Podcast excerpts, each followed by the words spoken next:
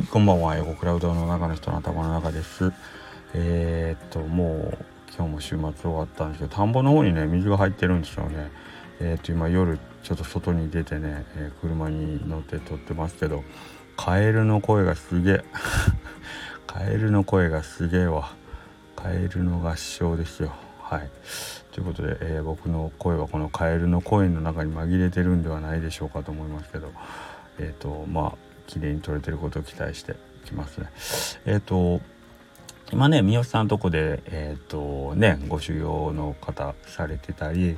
あと昨日今朝かな？今朝の山下さん吉谷さんのスタンド FM でもあのお弟子さんね、まえーと、松幸さんとかの話とかちょっとされたりするんですけどなんかあの自分とこにもし誰か修行送るとかって言った時って俺絶対何も教えることなんか何もできひんよなとかって思って来たらどうしようとかって思ってたんですけど よく考えたらめちゃくちゃよく考えてうちのあの何でもやりますおじさんって。そういや一応修行という意味でうちのお店にあの、来てたなっていうのをと思い出して一人で笑ってましたね。結局僕はあのその何でもやりますおじさんに何一つ教えたことがありません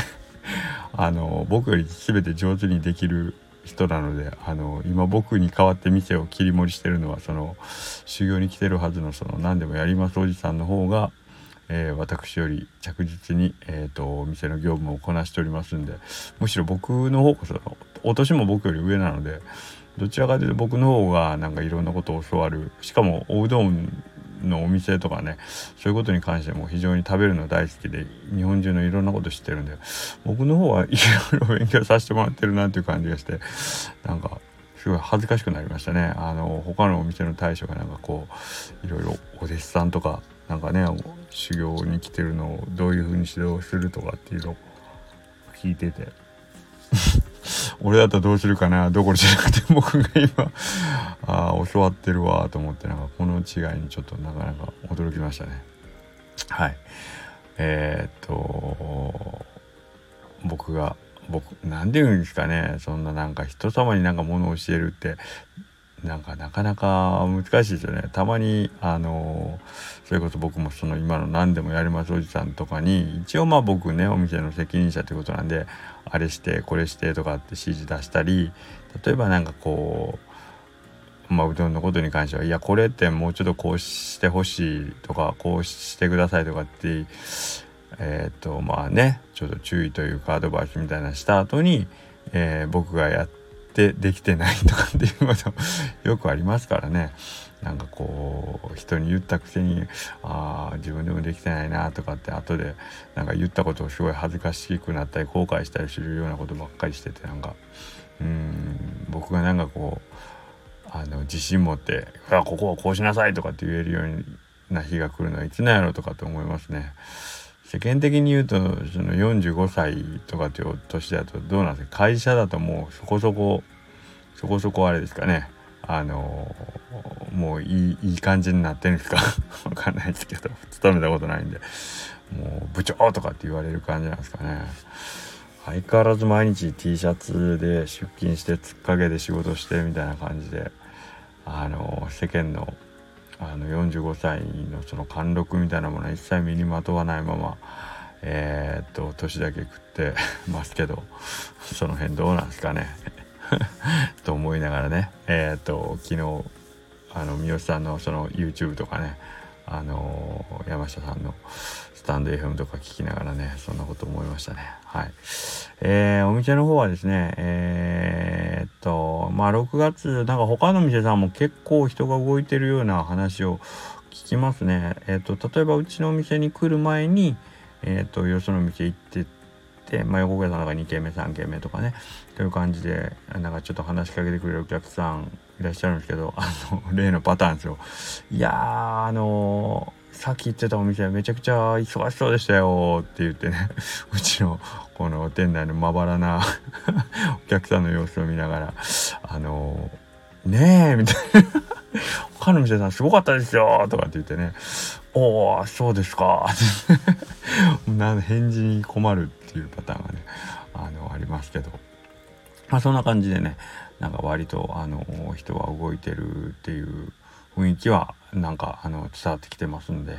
えー、と今僕はそれこそ毎日同じようなこと言いますけど、えー、もう目前に迫ったうどんコレクションスタンプラリーの方をね、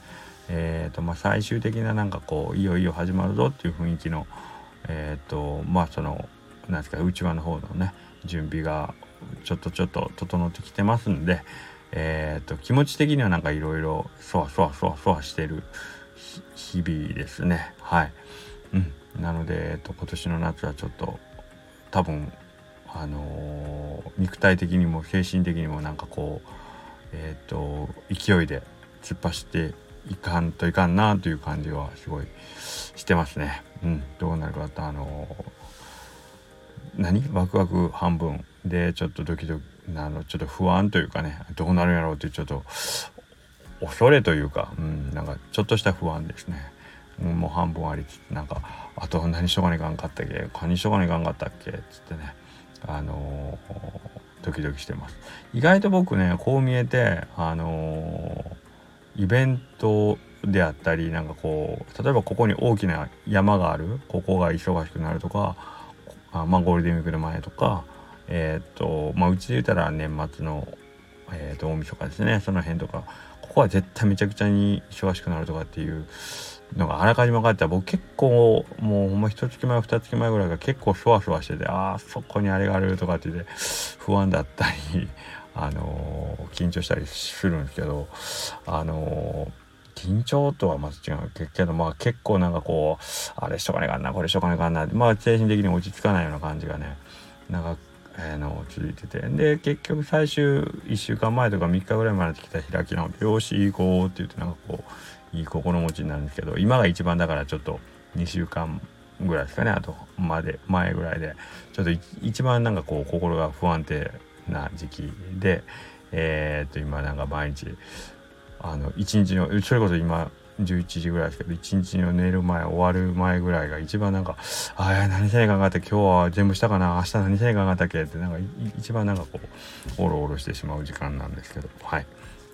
まあまあ一応えっ、ー、と1週間の区切りで言うとね今日終わってまた明日から仕切り直しでえっ、ー、と明日いいスタートが切れるようにえー、ということだけを考えてもちゃっちゃと寝ることにします。はい。ということでえっ、とまたほんと日長くなりましたね。もうそろそろ夏至ということで。なんかこっからまた日が短くなると思うとね不思議な感じしますけどまだ夏がこれから来るのにと毎年思いますけど。はい。ということで皆さん体お気をつけくださいね。今日も暑かったりしますので。はい、えー、それではまた、えー、明日よろしくお願いします。